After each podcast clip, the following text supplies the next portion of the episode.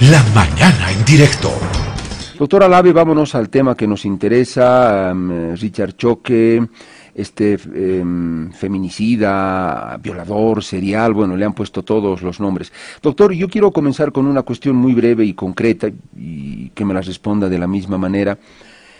Doctor, ¿quién es Richard Choque? Eh, yo sé que ustedes en la investigación establecen la historia de las personas, porque ahí se encuentran muchas respuestas en la investigación. En algún momento incluso, yo no lo voy a decir, doctor, con ningún afán de discriminación, eh, ni de morbo, ni de mucho menos, porque esa no es mi intención. Pero se ha hablado incluso de que la identidad eh, sexual que tendría esta persona, estoy entrando al plano netamente investigativo, policial y de conducta delictiva, doctor, no, no es otra mi intención. que incluso ese aspecto podría determinar ciertos aspectos para la conducta, tipo de víctimas de esta persona. Pero, doctor Alave, ¿quién es Richard Choque? Richard Choque es un, psicópata, es un criminal que eh, ha tenido una participación directa en, en, determinadas víctimas. Y eso lo vamos a establecer. Todavía me guardo un poco el tema de qué, a qué tipo de mujeres apuntaba Richard Choque. Pero ha sido un psicópata que podemos decir que es un criminal en serie. Eh, es un ámbito, toda, psicópata, ¿por qué te digo, Pedro Saúl? psicópata porque mataba y él no se arrepentía, no tenía ningún tipo de arrepentimiento. Criminal en serie porque tenía un estándar a quién victimar. Entonces, vemos que ahí tiene dos tipos de forma de personalidad, perdón, este tipo eh, que es, eh, eh, Choque, ¿no? Richard Choque. doctor, en, algún momento se sabrá de su vida, ¿no? Su infancia, su niñez, los traumas que recibió, qué tipo de influencias recibió, qué traumas, qué impactos tuvo, fue abusado, no fue abusado. De eso todavía nada, doctor.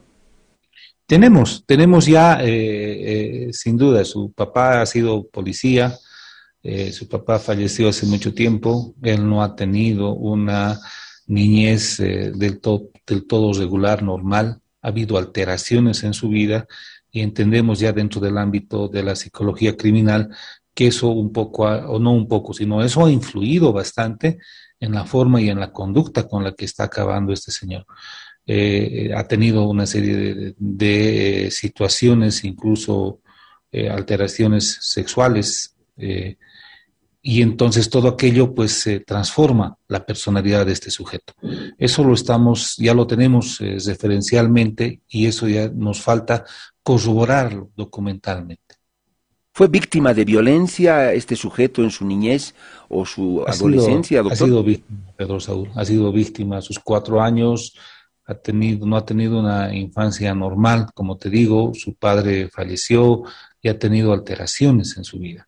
Entonces, esa, ese tipo de, de conducta te genera ese tipo de personalidad que estamos investigando. Es una persona que es consciente de los hechos, sabe, conoce, incluso es una persona que conoce el ámbito, ya entrando dentro de la psicología, conoce que él tiene un poder. ¿Y cuál es su poder? El poder de la información. Entonces, en algún momento él pretende negociar con los fiscales, con los policías, porque él conoce y sabe que tiene un poder que es el poder de su información. Y como los eh, fiscales y policías quieren esa información, él también puede llegar a influenciar, puede llegar a manipular esos temas. Entonces, es muy interesante la labor de los investigadores y de los fiscales que ahora están trabajando porque tienen que lidiar con ese tema él, no es una persona que eh, no hubiese conocido de estos hechos, se da cuenta. El día de ayer, Pedro Saúl, él ha referido cómo ha matado, cómo ha acabado con la vida de estas dos menores, de estas dos damas. Eh, se da cuenta de todo lo que ha hecho, relata, pero él dice al último, no me, no, no me acuerdo porque estaba borracho, pero si te das cuenta, el conocer todos los antecedentes y relatar, es que se supone que él estaba consciente al momento de la comisión de estos hechos. Eh, doctor, cuando usted dice que él estaba consciente de que tenía el poder de la información para, no sé si negociar, ¿A qué se refería? ¿Que él sabía de otros casos? ¿Tenía información que le interesaba a la policía, a la justicia? ¿Qué tipo de información? ¿Qué manejaba Richard Choque? Eso de la investigación, eso de las víctimas. No te olvides que en su celular se ha encontrado eh, varias personas con los que él extorsionaba, más de 70 personas. Se habla de más víctimas. Entonces él conoce toda esa información y sabe que la policía, sabe que el Ministerio Público está en busca de esa información. Por ende, maneja, pretende negociar el tema y esa es su forma de ser. Él conoce las cosas, ¿no? Incluso ha pedido que se lo podamos llevar un gatito a, las celdas allá del Chochecoro. Entonces, él está consciente de todo lo que está haciendo, ¿no? En ningún momento puede, él puede aducir que hay una enajenación mental. Él, más bien, sabe mucho de lo que él maneja y de lo que está haciendo. Entonces, es importante conocer aquello. El doctor, él pidió un gatito. Mm, sí, bueno, me imagino que le gustan las mascotitas. De, de, que nos tenemos. Eh, la primera muerte que, que, ocurre, y lo relata el día de ayer, es que estaba bebiendo con una dama, y esta dama, ya cuando está en estado de ebriedad, lo patea a su gato de Richard. Y él, y él se acciona y lo mata acción y lo mata. En las excavaciones que hemos realizado, en las excavaciones que hemos realizado, en la tarde encontramos a, una, a restos socios envueltos en una frazada y pensábamos que era un niño, pero vemos y era un gato, porque esos restos óseos tenía pelos. Entonces vemos que tenía una tendencia, un afecto a ese tipo de animales. Y, y, eso coincide con el dato que nos dé en la mañana, ¿no? De haber matado a esta persona por el solo hecho de haber pateado a un gato. Qué perfil psicológico, doctor Alave, impresionante. Le pateó el gato en la casa y, la mató. Eh, ¿Y a, esta mujer la enterró también ahí o, la mató? ¿Y qué hizo con el cuerpo? Lo enterró en la última habitación que, es del patio y, esto, Pedro Saúl también es tan consciente este tipo y peligroso porque los enterró y los puso cal encima. Y el cal, sabemos muy bien, es para que el perro no pueda detectar el olor, ¿no? De la putrefacción. Entonces, eh, incluso puso cal sobre esos terrenos. Entonces, vemos que no, no, no ha sido casual la comisión de delitos, no ha sido que estaba ebrio, sino él conocía de este tipo de situaciones, incluso para evadir. Eso llamamos nosotros en, derecho el delito preterintencional, ¿no? él quería evadir en algún momento, sabía que iba a suceder, por eso lo enterró con cal eh, y, pretendía que no fuera descubierto esos cadáveres. Eh, doctor, esta víctima es una de las dos muchachas. Así es. Así es, Pedro. Eh, doctor, eh, los cómplices en esto, en esta. Antes de eso, doctor, ¿cuán cerca está de acabar esta historia en términos investigativos? Eh, ¿Estamos cerca y al final ya han podido establecer la mayor, el mayor detalle posible en torno a Richard Choque, la cantidad de víctimas? No sé si ahí cerramos la cantidad de víctimas. ¿Está cerca de acabar esto, doctor, o lejos?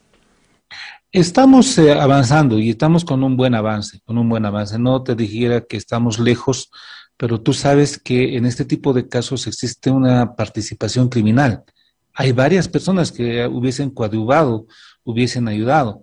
Entonces lo que queremos es cesar ese círculo. Y hemos establecido que existen víctimas, tenemos víctimas. Dios quiera que ya no existan víctimas, pero tenemos que descartar esa posibilidad dentro del ámbito investigativo tenemos que descartar también quiénes han operado con ellos, quiénes han trabajado, o con él, perdón, con choque, y que, eh, quiénes han coadyuvado en la comisión de los delitos. Eso sin duda nos lleva a una investigación un poco más, hablemos de unos dos a tres meses más para poder cesar el esto. Lo importante también es que hemos cerrado el tema y estamos cerrando el tema de la participación de Halcón en el beneficio que le dieron a, Choque. Ya hemos descubierto eh, eh, toda eh, ese consorcio entre jueces, eh, abogados, médicos y sin duda hoy día tendremos mayor información en otro caso parecido porque nos llevó a cesar este círculo y ahora estamos destapando otro círculo que, que también estamos por un buen avance, de acuerdo al, informe que he recibido el día de hoy por parte de los fiscales. Doctor Richard Choque ya no tiene nada más que decir, ya aportó todo lo que tenía, pedirá una nueva declaración, ¿qué perciben? Bueno, yo percibo que tiene mucha información, mucha información todavía eh, de, de, algunas víctimas y esperemos que, yo particularmente espero estar errado, porque yo no quisiera tener que veamos más víctimas, porque vemos que la gente sufre. Pero eh, entiendo que él tiene mucha información. El día de ayer eh, conversé con él y, y, veía que él tenía mucha información sobre, sobre el bien inmueble, sobre el colegio, sobre su vida. Entonces, hay aspectos que todavía tenemos que investigar. Esto es parte de la investigación y sin duda lo vamos a hacer en ese, en ese camino de establecer todo esto. Doctor, ¿usted cree que él va a intentar negociar algo con ustedes? Ya he intentado negociar, ya he intentado negociar, no te doy los pormenores, pero eh, cuando una persona intenta negociar es porque pretende ocultar algo. Oh, doctor, eso es terrible. Él ya intentó, yo ya me imagino por dónde va la negociación, pero intentó y está muy lúcido para eso. Eh, intentó y obviamente ustedes en ningún momento le aceptaron, salvo que fuera un proceso abreviado, pero qué, qué, llamativo ese dato, doctor, que intentó negociar algo con ustedes a cambio de darle información sobre más víctimas, eh, doctor. Por supuesto, por eso te digo, Pedro Saúl, él tiene un poder que es el poder de su información y él va a manejar y él es consciente de que, si te das cuenta. ¿Y eso quién maneja? Pues de acuerdo a la psicología criminal, un psicópata, un psicópata. Entonces vemos que por ese tenemos que lidiar con ese perfil de persona. El doctor se lo califica como violador, asesino eh, serial. Entonces, el hecho de que hasta ahora fueran tres o cuatro víctimas, si no me equivoco, ¿usted cree hipotéticamente que eso todavía es muy poco para la gran cantidad de información que él tiene? Estaríamos pensando en más personas, lamentablemente.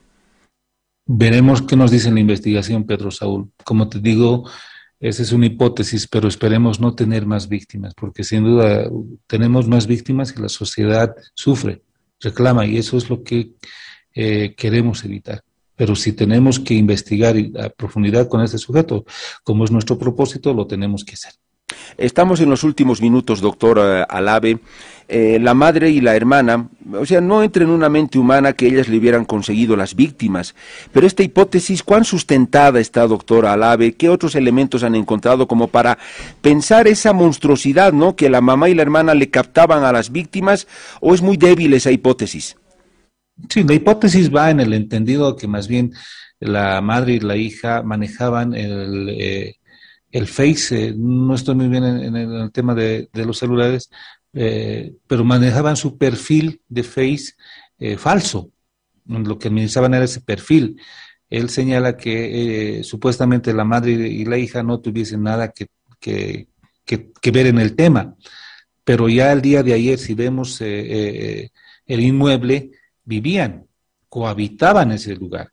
Hay un pasillo de ingreso donde nadie puede dejar de percibir el ingreso o la salida de una persona. Y él metía a sus víctimas porque fueron asesinadas eh, en ese lugar. Entonces, hay, hay ese tipo de situaciones que tenemos que investigar y tenemos que cerrar ese círculo. La casa tiene una cocina eh, totalmente equipada donde había una actividad diaria y permanente eh, eh, hay un baño donde se utilizaba, o sea, es decir, gente que habitaba, gente que vivía. Y ese aspecto pues nos da lugar de que ellos sí conocían de todos los antecedentes. Mucho más cuando una persona está bebiendo, aumenta el volumen de su música, eh, hace movimientos bruscos, es decir, hace bulla. Entonces esos aspectos pues sin duda hacen ver que sí conocían de su actividad. Doctor, la penúltima, eh, él es parte de una banda delictiva, él lideraba tal vez algo que se pueda denominar una red criminal o no. Eso es lo que queremos establecer, Pedro Saúl. Aparte del feminicidio que se está investigando, estamos investigando la trata y tráfico de personas. De acuerdo a lo que nos señala nuestro Código Penal en el artículo 132, si mal no recuerdo, de Código Penal, la organización criminal deviene de, una, de un grupo estructurado de personas que tiende a cometer delitos de narcotráfico, tiende a cometer delitos de trata y tráfico de personas. En esa línea de hipótesis, pues él no ha actuado solos porque también estamos viendo que ha habido trata y tráfico de personas. Entonces, eso es lo que queremos, eso es parte de, nuestra investigación a futuro establecer. Doctor, para cerrar, eh, eh, tengo la sensación, por lo que usted me dice, que estamos en puertas de descubrir uno o dos o tres o no sé cuántos consorcios más. Usted ha hablado de operativos, supongo que habrán allanamientos o aprehensiones. ¿De qué estamos hablando, doctor? En estos momentos estamos haciendo allanamientos, allanamientos a oficinas de abogado, eh, donde también hemos establecido otro tipo de consorcios. Estamos hablando también de temas de participación de jueces que no te digo eh, juzgados todavía porque estamos justamente en estos momentos, están trabajando los fiscales con la policía para establecer la, los nuevos hechos que hemos eh, investigado días, horas anteriores, ¿no? Es decir, ayer, anteayer ha salido esta información y ya lo están elaborando el día de hoy. Hoy, ¿cuántos buffets allanados, si se puede saber? Entendemos que dos, entendemos que dos. Doctor Alave, le agradezco por la información. Sinceramente me gustaría que volvamos a conversar en esta línea de hacerle yo preguntas y usted las respuestas las mejores que pueda dar. Ojalá que eso sea posible, doctor. Lo vamos a llamar, lo vamos a convocar a través de producción. Ha sido un gusto y le agradezco por su tiempo, doctor Alave. Pedro un gusto siempre conversar contigo y siempre a tus órdenes. Muy buen día el fiscal departamental de La Paz, el doctor William Alave, con toda esa información que nos ha brindado a propósito del caso de este asesino, violador, serial, Richard Choque.